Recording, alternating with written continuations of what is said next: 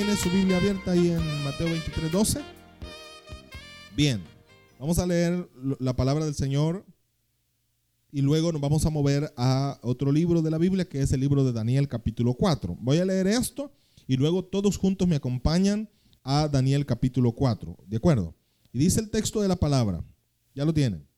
Me gustaría que todos lo leyéramos. Dice, porque el que se enaltece, 23, 12 de Mateo, será humillado. Y el que se humilla será enaltecido. Voy a leerlo otra vez. Porque el que se enaltece será humillado. Amén. Y el que se humilla será enaltecido. Acompáñeme por favor a Daniel capítulo 4. Así es que esto, esta, esta verdad bíblica la vamos a ver a través de un ejemplo que la Biblia nos da en Daniel capítulo 4. Y el título del sermón del día de hoy es La locura de Nabucodonosor. La locura de Nabucodonosor. ¿verdad? Es un nombre a veces difícil de pronunciar. Amén. Bien, basados en el texto de Mateo 23, 12, podríamos afirmar que el cristianismo puede, o más bien, se distancia mucho del humanismo. Óigame bien, por favor, esto. Porque en el humanismo la persona es el centro del todo. En el humanismo todo gira alrededor de la persona. Una persona orgullosa podría ser en el humanismo una persona de buena autoestima. Una persona arrogante en el humanismo podría ser una persona de carácter, de, de, buen temperamento.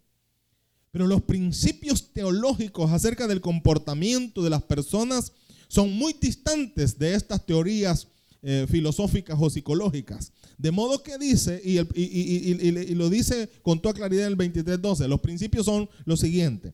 El que se enaltece, el que se enaltece es humillado. Yo creo que esto es simple de comprenderlo. Cuanto más grande se cree, más humillado es. Y el que se humilla es enaltecido. Ni la sociedad, ni los principios filosóficos y humanistas pueden estar de acuerdo a esto. ¿Cómo, ¿Cómo es este principio? Póngame atención en esto. En el cual dice la palabra del Señor que si te pegan en una mejilla, ¿qué vamos a hacer? Vamos a poner la otra. ¿Qué diría el mundo? ¿Cuáles son los principios del mundo? Si te dan en una mejilla, aflojale vos la otra. ¿Verdad? O sea, son distantes los principios. Entonces, en el cristianismo, ojo con esto, cuanto más alzado, cuanto más orgulloso, ¿verdad? Cuanto más lleno de soberbia es la persona, más posibilidades tiene, según estos principios, de ser humillado. Pero bajo estos principios dice, aquel que se humilla pero Pedro dice, humillaos pues bajo la poderosa mano de Dios para que Él los exalte cuando fuere tiempo. Entonces la humildad es primero nuestra rendición a los pies del Señor. Es nuestra rendición al reconocimiento del señorío de Dios en nuestra vida, al reconocimiento de que todo lo que somos y lo que tenemos proviene y es absolutamente de Dios. Entonces, yendo a Daniel capítulo 4, encontramos a un hombre, el cual su nombre es Nabucodonosor. Este fue uno de los hombres o de los reyes más destacados de la dinastía babilónica y reinó alrededor del 605 antes de Cristo al 562. La Biblia en el Antiguo Testamento nos habla mucho de este, pues dice la palabra del Señor que este hombre fue quien conquistó Judá y Jerusalén, llevando, como lo dice el mismo libro de Daniel en los primeros capítulos, a muchos judíos a la, a la cautividad en Babilonia. Según la cultura babilónica, es el rey más grande que jamás ha habido en este imperio. Nabucodonosor fue el hombre más extraordinario en cuanto a reyes de la dinastía caldea de los babilónicos. Y dice la palabra del Señor en el texto del capítulo 4 que es una carta que el rey Nabucodonosor escribe para todo su imperio. Vaya, vaya leyéndolo conmigo. Y dice en el versículo 1, una carta oficial del imperio babilónico en la Biblia. Qué interesante eso, ¿verdad? Una carta oficial del imperio babilónico en la Biblia. Dice, Nabucodonosor, rey, a todos los pueblos, naciones y lenguas que moran en toda la tierra. Esto es el imperio. Paz o sea multiplicada. Versículo 2. Conviene, lo que vamos a oír es el testimonio de ese proceso en el cual se cumple Mateo 23, 12. El testimonio en el cual se cumple Mateo 23, 12 y sus principios. Y dice, conviene que yo declare las señales y milagros que el Dios Altísimo ha hecho conmigo. Un caldeo, un babilónico está hablando del Dios de Israel. Oiga eso, por favor. Sigue diciendo, leemos al menos el versículo 3 cuán grandes son sus señales y cuán potentes son sus maravillas. Su reino, hablando del reino de Dios, es sempiterno y su señorío de generación en generación. Yo no sé si ustedes logran entender esto. Un rey babilónico, el más grande imperio sobre la conquista de los sirios y de los medos persas, se establece el más grande imperio. Solo fue superado más tarde por los griegos. ¿verdad? El más grande imperio y el rey de todo ese imperio describe de esta manera respecto al Dios de Israel. Pero, ¿qué ha sucedido para que el rey de Babilonia hable de esta forma del rey de Israel? ¿Qué es lo que ha sucedido? Vayamos entonces. Y dice la palabra del Señor en el, mismo relato, en el versículo 4. ¿Ya lo tiene? Dice, testimonio, yo, Nabucodonosor, estaba tranquilo en mi casa. ¿Está leyéndolo? ¿Y qué más dice? Floreciente en mi palacio. Una de las cosas que más hizo Nabucodonosor, porque decía él en sus propias palabras, era su mayor deleite, es la construcción de enormes edificios. Bueno, todavía una de las maravillas del mundo, una de las maravillas del mundo en Irak son los jardines colgantes. ¿Verdad? Una de las maravillas del mundo y son los jardines colgantes que Nabucodonosor hiciera para su esposa. no, no, no, no eh, tuvo problemas en gasto. Hizo, y, y, esto para, para hablar de uno, ¿verdad? Pero son muchas los edificios con arquitectura, con hermosura, que el rey Nabucodonosor hizo porque tenía esa tendencia de esplendor, de grandeza, de soberanía, de hacer las cosas grandes. Cada vez que hacía un edificio lo hacía con todo el esplendor posible y luego de que lo terminaba no se hallaba satisfecho y seguía haciendo toda clase de edificio y toda clase de arquitectura porque esa era su gran gloria, su gran alegría. Entonces dice la palabra en el texto de su propia boca, dice, él estaba, ¿cómo estaba? no le hacía falta nada. Pero eso digo que tanto en, la cultura del mundo como en el humanismo mismo, esto puede ser complicado. Porque esto es un hombre exitoso. Esto es un hombre grande. Es un hombre que ha trascendido.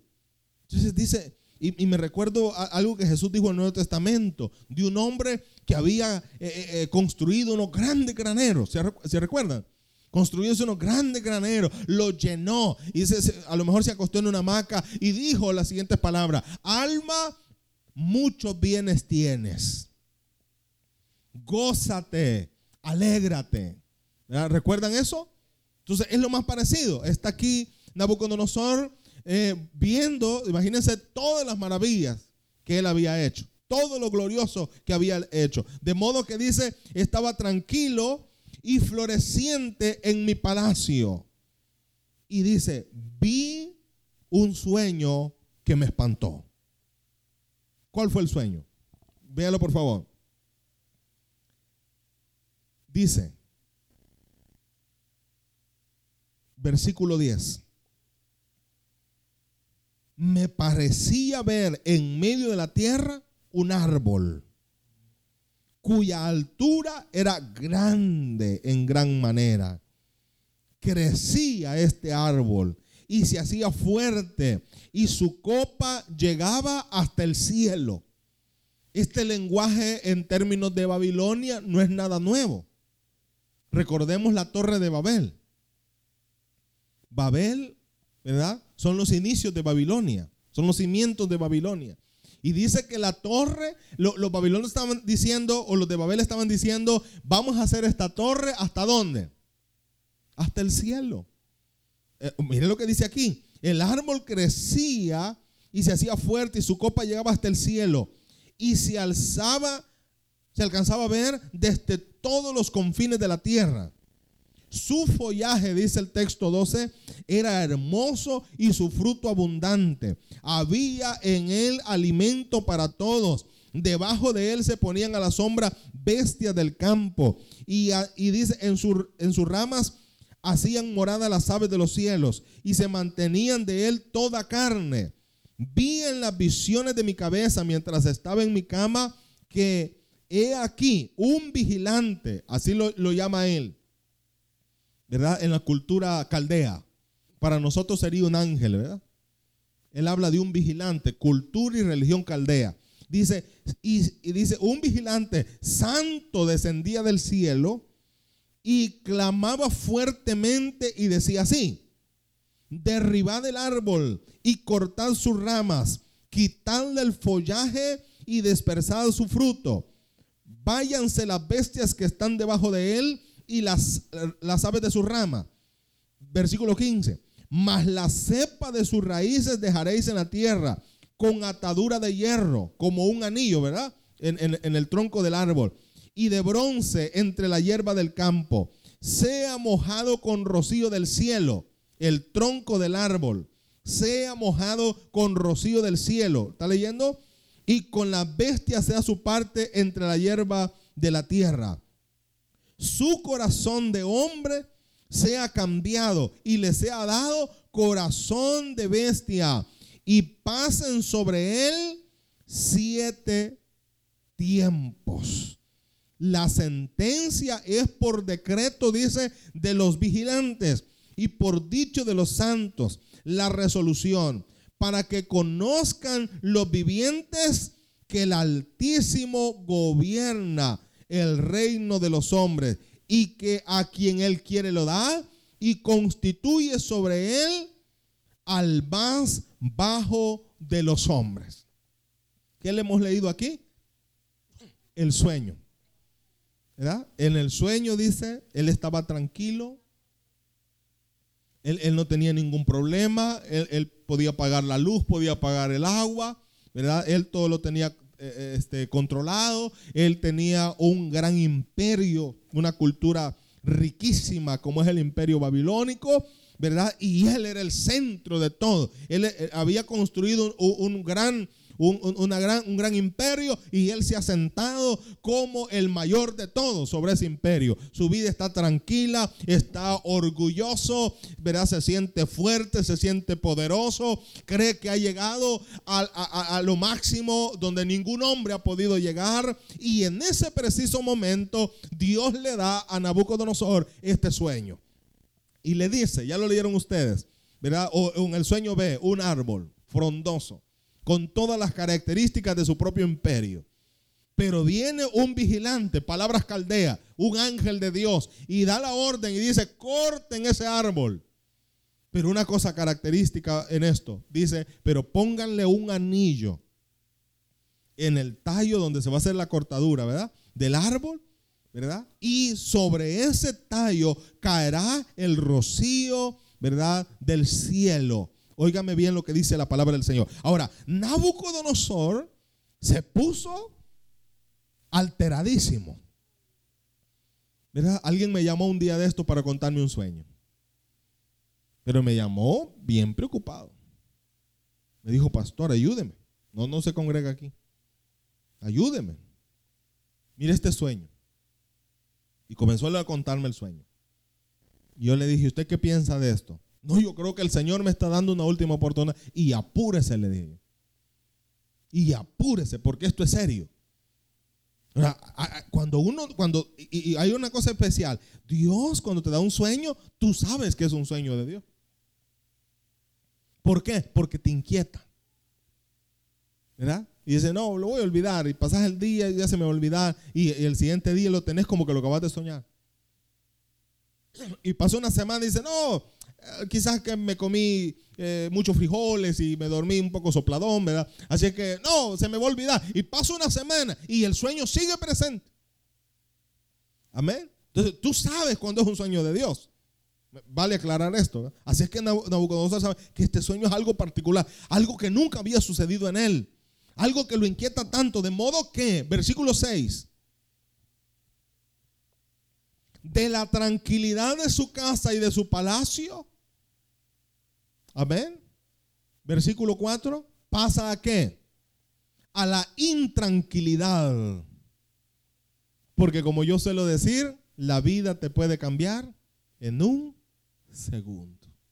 No, pastor, ahorita estamos bien, ahorita vamos, mi negocio va en popa, mi, trabajo todo bien, mi familia todo bien. Sí, pero, pero eso te puede cambiar. Y por eso uno debe tener cuidado cómo vive, cómo anda, cómo camina delante del Señor. Amén. Porque tu vida puede cambiar en un solo segundo. Entonces, y esto está bien cerca, hermano. Del 4 a 5. perdón, del 4 al 6. Esto está bien cerca. De la tranquilidad a la angustia y dice, y por esto mandé que vinieran delante de mí todos los sabios de Babilonia, para que mostrasen la interpretación del sueño que le están angustiando. Y dice el versículo 7, y vinieron magos, astrólogos, caldeos, ¿verdad? Adivino, huehuecho, oración al Espíritu Santo ya saben de qué estoy hablando, ¿verdad? Pare de sufrir. Fue al banco.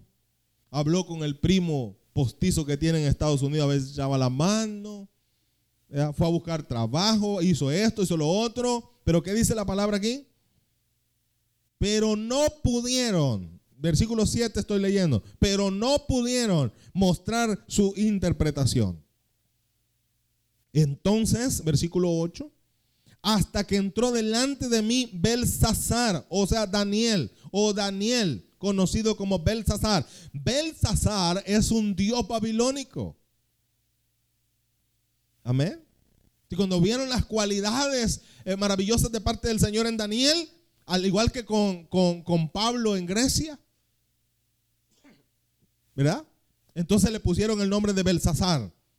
Y dice, como Aquí mismo lo dice, como el nombre de mi Dios. Y en quien mora el Espíritu de dioses santos. Todavía ignora muy bien la teología, pero ahí ve el hombre. Entonces, ¿qué pasa? Le dice a Daniel, ayúdame. Esto es lo que he soñado. Y relata el sueño. Versículo 19. Véalo por favor. Cuando Daniel escucha el sueño y Daniel sabe de parte de Dios lo que se viene.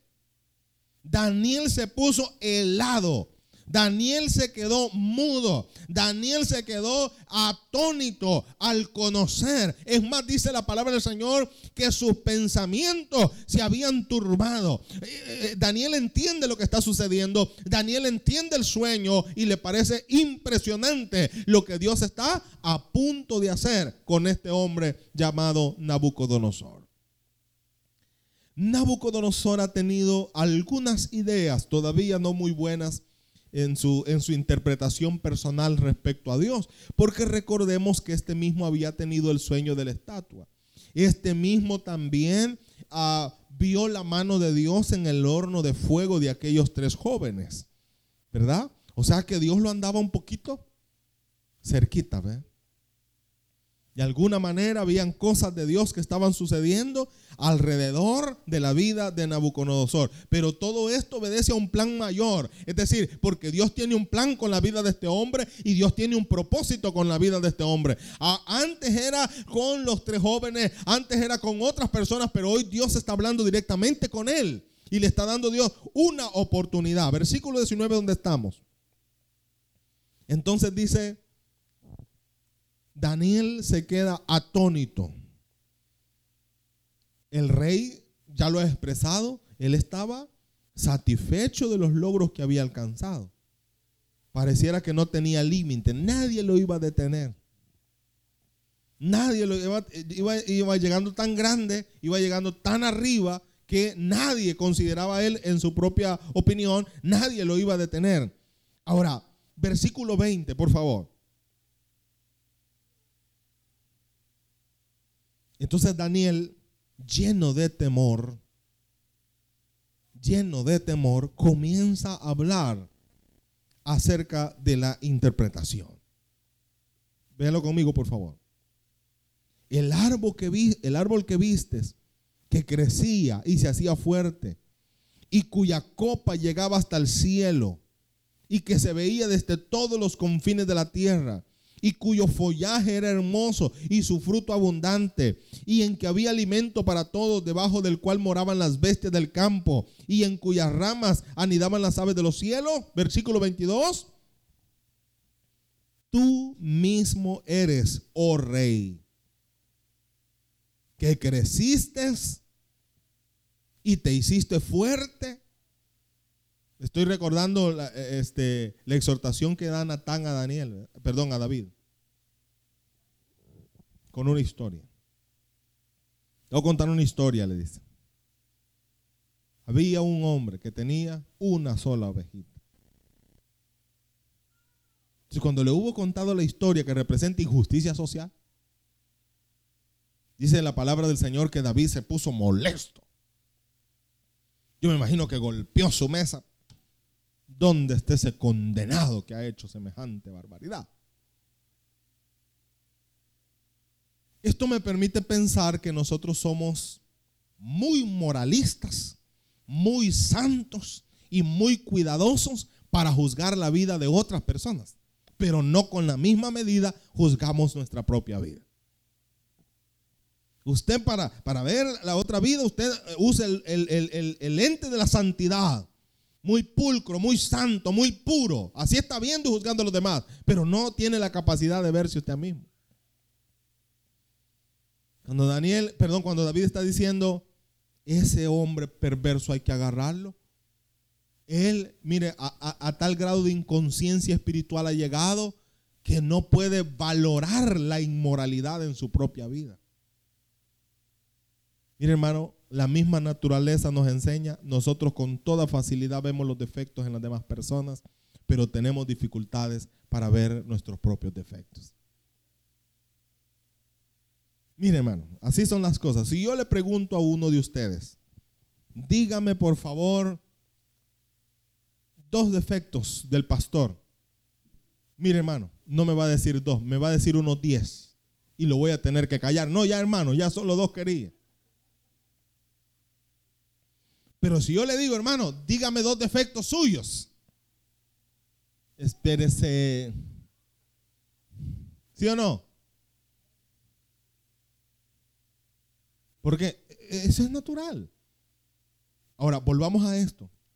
Mira, le dice Daniel a Nabucodonosor, has crecido, versículo 22, y te hiciste fuerte,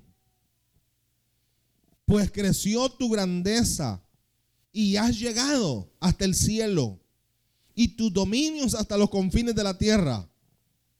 En cuanto a lo que vio el rey, un vigilante y santo que descendía del cielo y decía, cortad el árbol y destruirlo, mas la cepa de sus raíces dejaréis en tierra con atadura de hierro y de bronce en la hierba del campo, y sea mojado con el rocío del cielo y con las bestias del campo sea su parte, hasta que pasen sobre él siete tiempos.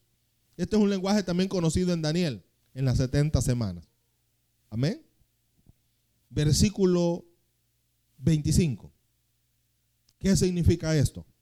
Que te echarán de entre los hombres y con las bestias del campo será tu morada y con las hierbas del campo te apacentarán como a los bueyes y con el rocío del cielo será bañado y siete tiempos pasarán sobre ti hasta que conozcas cuál es el propósito de todo esto. Dios no hace nada sin un fin. Por eso es saludable que cada vez que usted está viviendo una situación difícil, se pregunte o le pregunte a Dios, ¿qué me quieres decir con esto? Deje de hacerse la víctima. Ay, solo a mí ese pastor. Solo a mí me pasan estas cosas. Deje de hacerse la víctima. Hay alguna realidad espiritual que puede ser discernida a partir de esta situación. Ayer iba pasando corriendo yo de mi trabajo a la universidad a pie, porque no andaba acá. Y, y corriendo, corriendo iba. De repente, en, mi camino, alguien me, me, interceptó, por decirlo así, ¿verdad? O sea, alguien me llamó, me gritó. Dice, pastor. Y yo me asusté porque yo no conozco a nadie ahí, no tengo miembros en esa, en esa colonia. Entonces, y me detuve, ¿verdad? Yo iba preciso porque iba tarde para la clase. Y me dice, Dios le bendiga, hermano. Ya, medio lo conocí. E inmediatamente comenzó a contarme un problema ahí. Imagina yo, con mi bolsón todo sudado, era 12 y, bueno, la, la unifracción, corriendo, no había comido. Y yo, comienza a contarme todos sus problemas. Ay, ese pastor, mire, saber qué diablo chuco. Pero mire, hermano, en dos segundos me puso, el tanto. No le voy a contar el problema porque son consejerías pastorales. Pero en dos segundos me dijo, mire esto y esto y esto y esto y esto y esto. Poder de Cristo. A saber por qué. Eso es lo que quería comentar. A saber por qué, pastor. Y hay gente que viene y dice, mire, y yo le oro al Señor, y yo me congrego, y yo aquí, y yo allá, y a saber por qué. ¿Cómo que a saber por qué? Dios tiene siempre un propósito. ¿Y esa enfermedad qué propósito tendrá? ¿Y ese problema qué propósito ha de tener? Mire, esto nos debería llamar a una reflexión profunda, hacer un escáner espiritual. ¿A dónde estoy fallando? ¿A dónde, ¿A dónde Dios no se está agradando conmigo? Amén. Y dice, y dice Daniel, oiga bien, rey lo que le voy a decir. Está hablando con temor. Está delante del rey, dice algo malo y lo mandan a matar. No sé si me explico. Como me dio el Señor una profecía para buscarle. No, hombre, sí me diera miedo. ¿Cómo no? Él ha demostrado que me manda a buscar, me manda a tres con la policía, no los diputados le iban a mandar a tres. o sea, Daniel está preocupado. Está temeroso, un poco turbado, un poco afligido, pero no tiene miedo de hablar la verdad del Señor. Y le dice, mire, rey, con todo respeto. Yo me imagino que le hacía la venia cada rato, con todo respeto. Pero mire, ese árbol es usted. Y mire, con todo respeto, rey, dice el, el Señor que con las bestias del campo será su morada. Y dice el Señor que va a comer hierba como los bueyes. Y dice el Señor que el rocío del cielo lo va a bañar por siete tiempos. Y dice el Señor que la razón es que usted es un soberbio, arrogante, que ha olvidado que todo viene de la mano del Señor. Y esto va a suceder hasta que usted reconozca que el Señor es el, Altísimo y que tiene dominio en el reino de los hombres y que Él da el reino a los hombres a quien quiere. Porque Él pone y quita reyes. Esa es la verdad de Dios. Palabra fuerte, ¿verdad? Pero mire, hermano, una gente soberbia es una gente, ciega. Es que a un soberbio no se les puede explicar nada. Ojo con esto. Un soberbio solo tiene una opción. Y lo dice Proverbios. Un soberbio no, ¿Cómo va a estar usted? Dice Proverbio, donde hay un necio que no hayan dos. No te pongas a, mire hermano, quererle explicar a un necio algo. No vaya a ser, dice el proverbista, que termine siendo tan necio como él. ¿Verdad? Porque uno tratando de explicar, mire hermano, es que entiéndame lo que le voy a decir. No, es que yo así aprendí, es que yo así entiendo. Uno pierde los estribos, hermano. Y uno tan que no me está entendiendo, hombre. Un necio es una persona ciega. Ve al que está a su lado. Yo no les he dicho nada, hombre. Mire, no se puede discutir, no. Llamarle a la reflexión. Qué triste es. Yo no, no, eso, pero le digo, a mí discutir casi no me gusta. A mí me agarra un temblor bien feo cuando estoy discutiendo. No me gusta discutir. No puedo, yo no, eh, para eso sí no sirve. Es que me pongo mal. Y tratarle de explicar, no, mire, es que el Señor esto dice, hombre. Ahora, Daniel, él ha salido con su trabajo. Y es más, le da un consejo personal. Véanlo por favor, versículo 27.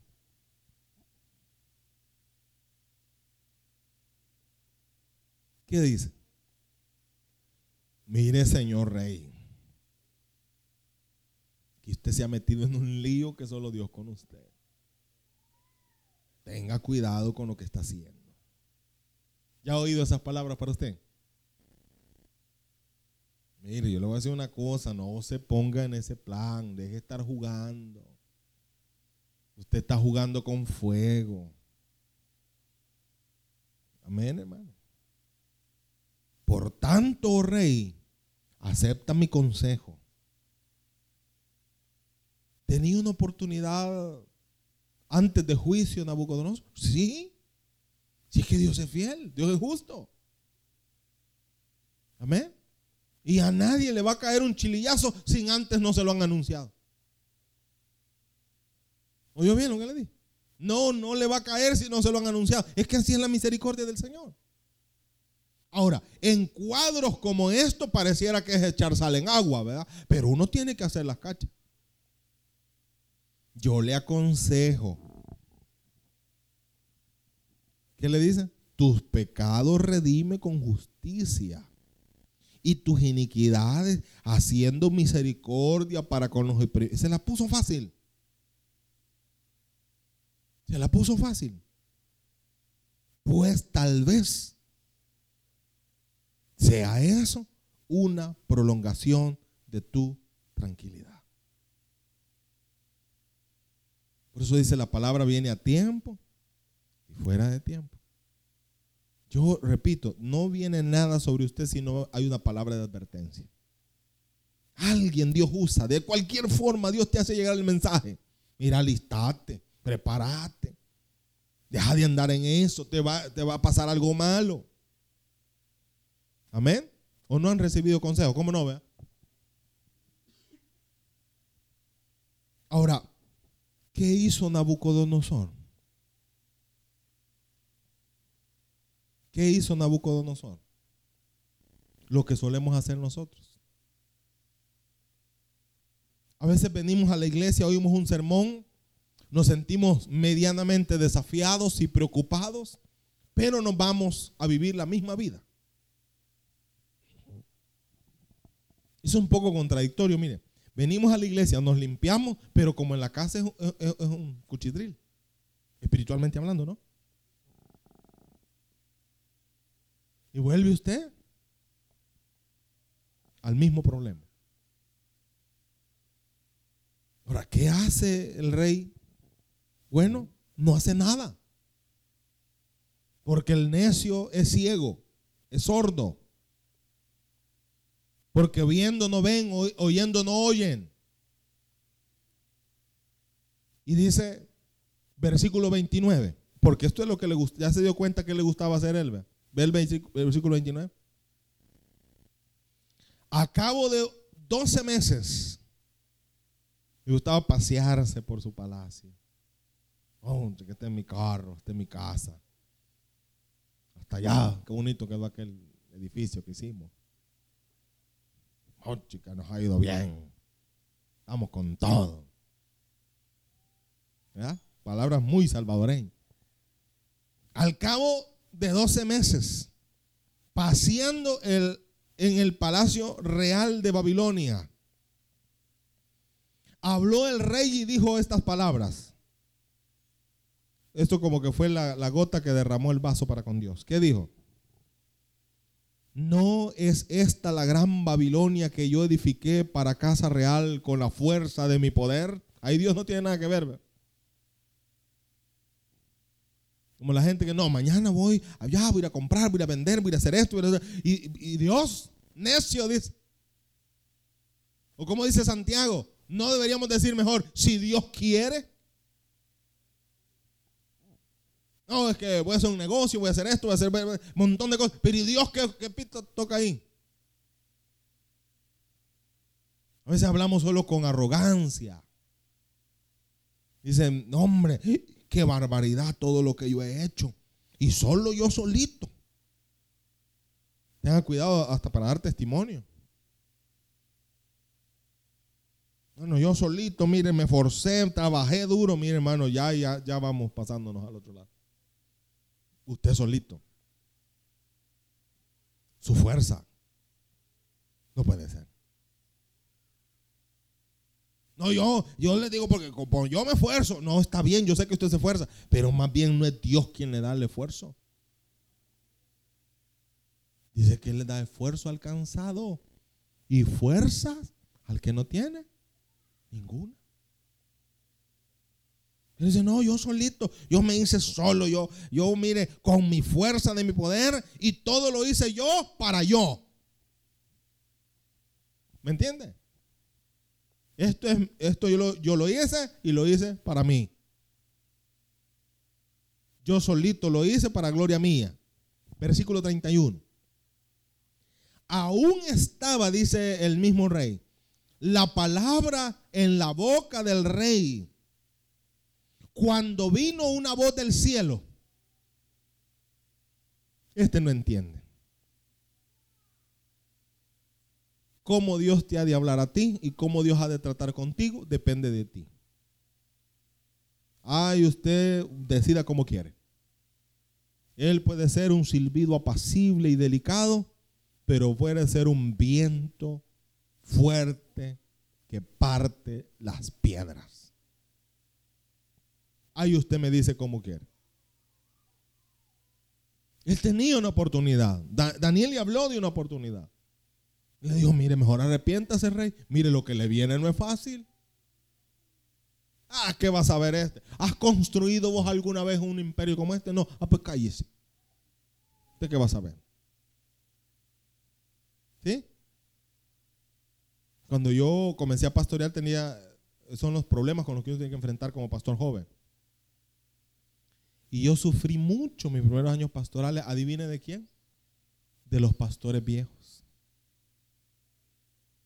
Ellos nos menospreciaban horriblemente. ¿Y este qué va a saber? ¿Cuántos años tiene?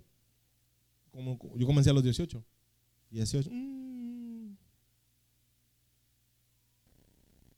¿Y ya está casado? No. Mm.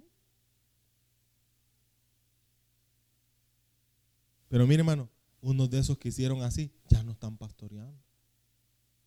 Mmm.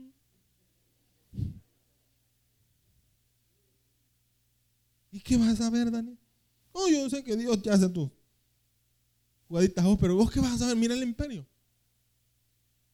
Mira la experiencia. Ah, bueno, entonces ahora viene Dios directamente con él. Y a esto que Dios le hable aún.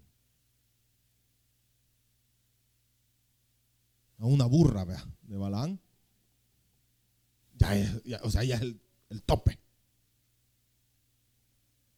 Diciendo el Señor, aún estaba la palabra en la boca del rey cuando vino una voz del cielo.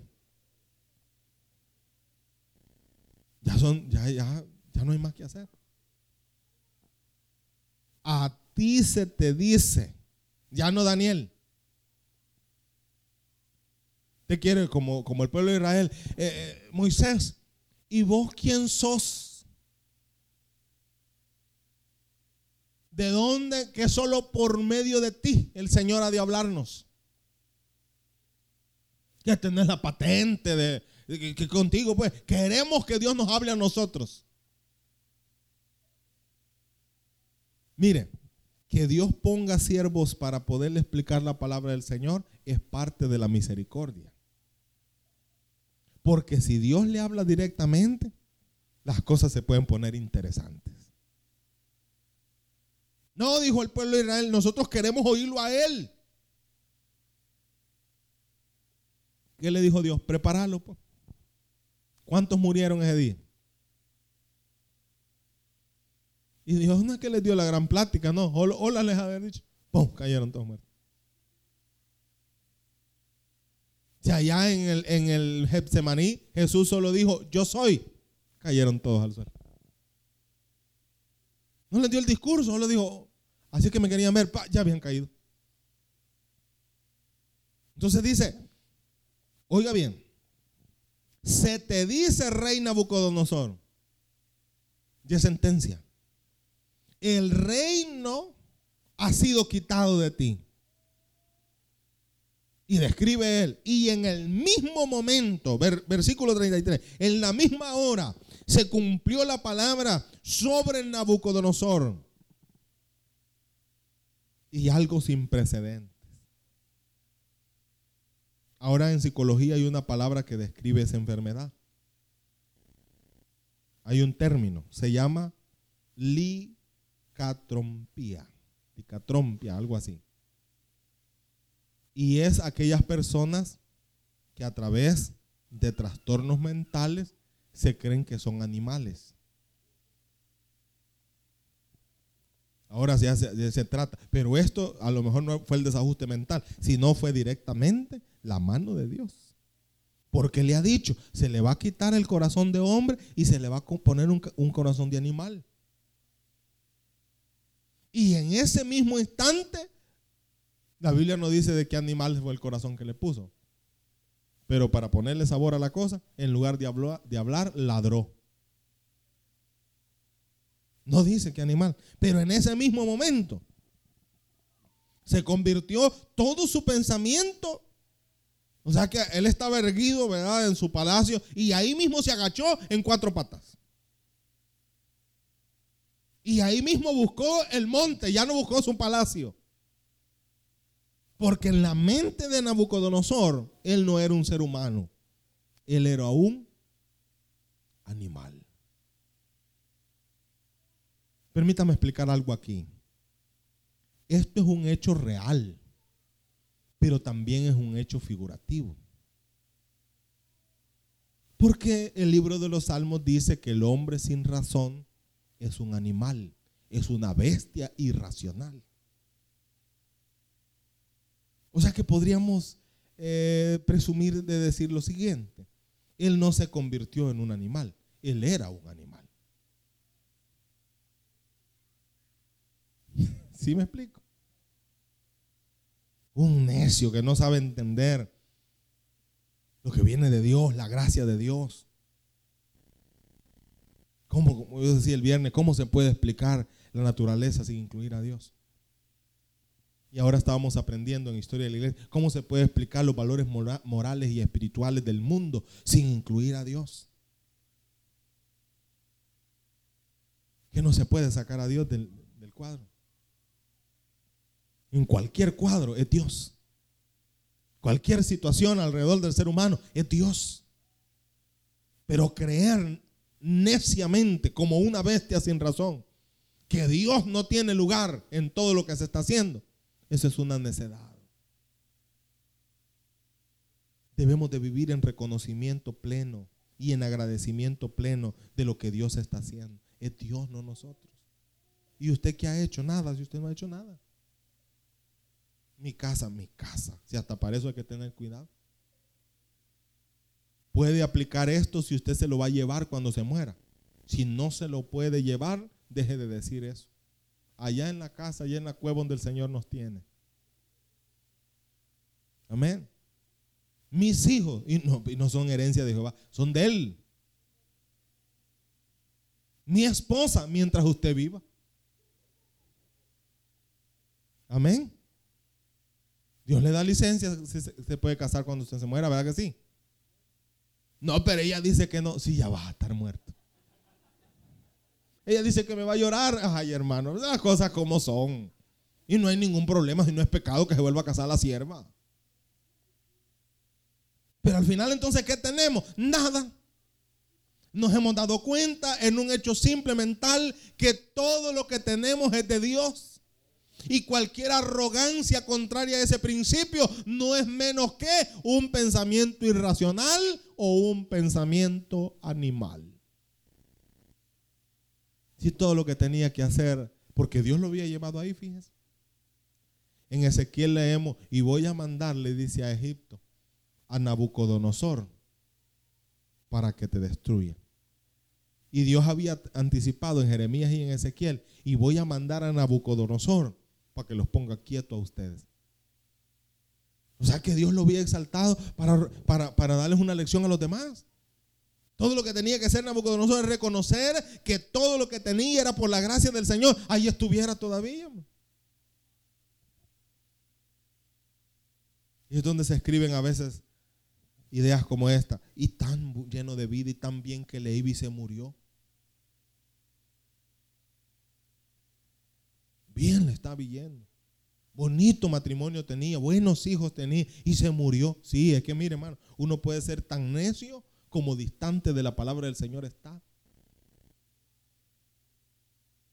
Y el rey Nabucodonosor, que todavía en Irak es celebrado como el más grande rey jamás, casi Dios pues, en Irak. Casi Dios. Habla de Nabucodonosor, estamos hablando de una cosa maravillosa. Bueno, pero pasó siete años que si usted le preguntaba algo, rebuznaba. Caso insólito. Y allá vivió siete años en el monte.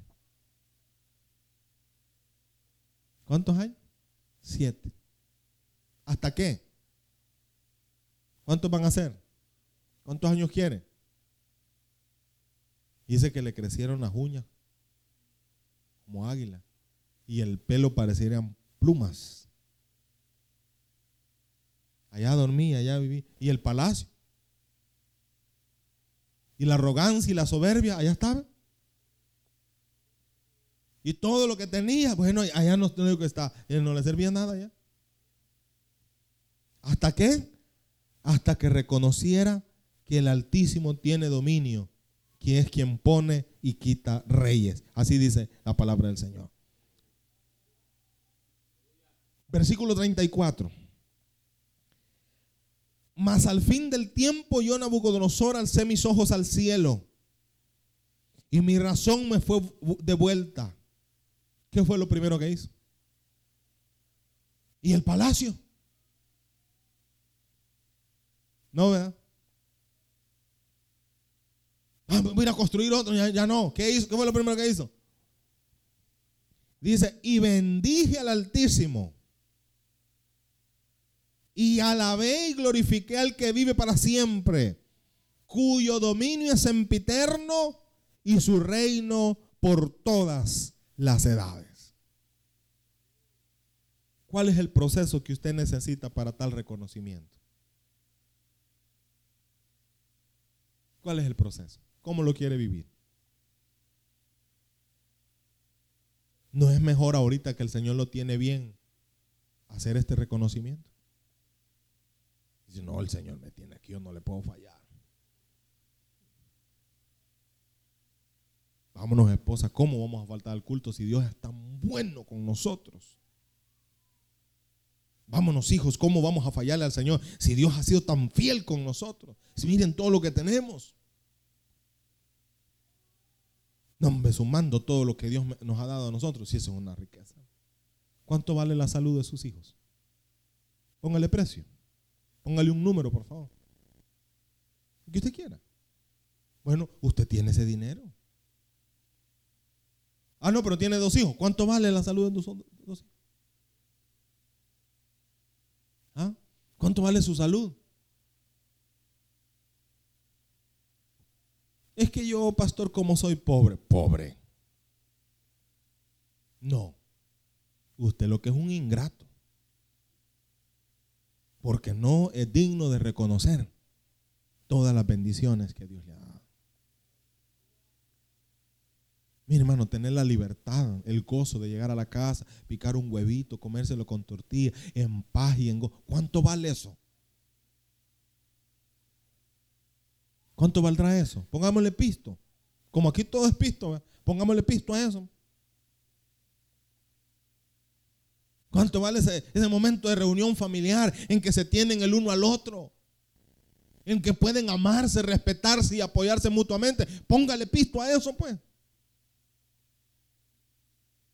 ¿Cuánto vale la habilidad y la fuerza que Dios le da para levantarse todos los días y encaminar su trabajo? ¿Cuánto puede dar un millonario cuadraplégico para volver a tener movimiento en sus manos y en sus pies? ¿Cuánto puede dar? Póngale pisto a eso. Ahí anda el rumor que andan robando niños porque vale 40 mil cada riñón. Pongámosle precio. Si le falla el corazón, ¿cuánto vale un trasplante de corazón? ¿Ah? No menos de 150 mil dólares si hay el corazón. Estoy hablando solo de la operación, no incluye corazón. ¿Cuánto vale un riñón? ¿Cuánto vale un ojo? ¿Cómo me daría un ojo usted? Póngale precio. Hablemos de pisto. ¿Ah? ¿A cómo lo da usted?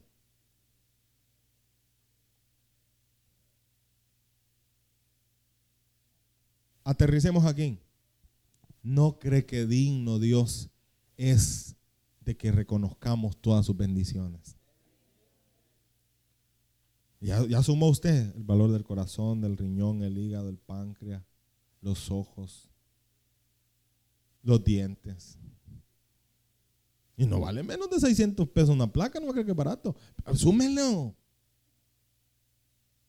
La salud de mis hijos, Dios guarde, hermano la salud de mi esposa, mi salud, la fuercecita que tengo para todavía hacer las cachas en el trabajo. Sume. Y me viene a decir que usted es pobre. Pobre el diablo que ya no tiene solución. Pobre el diablo porque va directo para el lago que arde con fuego y azufre. Pero dice la palabra del Señor que nosotros tenemos las riquezas de Cristo. Amén. Dele un fuerte aplauso al Señor por su palabra. Termino en el versículo 37. Ahora, vea que se pudo evitar esos siete años tan dolorosos y penosos. Vea que nos podemos evitar el dolor, la angustia y la aflicción de nuestra vida. Solo en reconocer la grandeza de Dios. Solo en humillarnos, como dice Pedro. Humillados pues bajo la poderosa mano de Dios. Amén. Porque dice que el que se humilla, él es exaltado. Y el que se exalta, este es humillado. Entonces, y ahora dice, yo Nabucodonosor le está diciendo a todo su imperio. Yo Nabucodonosor alabo. ¿Y cómo no le iba a alabar? Y no vuelve a andar allá. Mire, los procesos son maravillosos en la vida. La gente que puede hablar mejor de Dios es la gente que ha vivido procesos. Cuando para usted todo ha sido bonanza y nada dificultoso, todavía no sabe de muchas cosas. Pero cuando ha pasado procesos. Por eso dice la palabra que el que mucho ama es porque mucho se le ha perdonado. Al que mucho se le perdona, mucho ama. Para usted el cristianismo es venir a la iglesia y ya, para otros es la vida. Para, para otros era eh, eh, eh, la, línea entre el cirrosis hepática o la vida. Amén. No para todos es lo mismo el cristianismo, porque no todos venimos del mismo lugar, del mismo, del mismo proceso.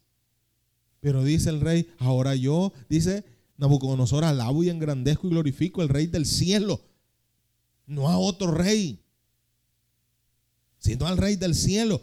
En algunos momentos en Daniel se identifica a Dios como el Dios de Daniel. Para ser bien específico, al rey del cielo, por todas sus obras, perdón, porque todas sus obras son verdaderas y sus caminos justos. Y él puede humillar a los que andan con soberbia. ¿Quién lo dijo? Ni más ni menos que el rey Nabucodonosor. ¿Por qué lo dijo? Porque él lo aprendió en su propia carne. Pero mire cómo es la misericordia. Dios mostró misericordia con Nabucodonosor, porque el reino no se dividió. Por siete años, algo también insólito. Si en las mismas leyes de guerras y batallas y de conquista, un día que faltaba el rey, ya se ponían otros tres encima. Pero Dios, mire, mire cómo es la soberanía de Dios le mantuvo unido el reino con el mismo poder por siete años. De modo que cuando el rey volvió en sí, él fue instalado nuevamente con el mismo poder en el mismo trono. ¿Cómo se llama eso? Se llama misericordia. Ahora voy a advertirte que te vaya a pasar esto a ti, a lo mejor algo tal vez se puede rescatar, pero hay cosas que ya no se pueden volver a tener. Un matrimonio no se puede volver a. Ya le haga lo que le haga. Mire, hermano, bien difícil. Esa es misión imposible. Volver a restaurar un matrimonio que se han dejado, que se han separado, que cada quien hizo su vida y volver. No, hombre. Yo al final le he aconsejado, miren, ¿y usted tiene esposo? Sí, ¿y usted también? Entonces, ¿qué andan haciendo? Quédense cada uno con los de ustedes. No, ya no se pueden juntar ustedes. Imposible. Amén. Pero dice la misericordia del Señor, volvió Dios a establecer, porque Dios nos quería dar a nosotros un ejemplo. Que como dice el texto que hemos leído en Mateo 23, aquel que se enorgullece será humillado y el que se humilla será exaltado. Dele un fuerte aplauso al Señor y a su palabra. Bendito sea el nombre del Señor.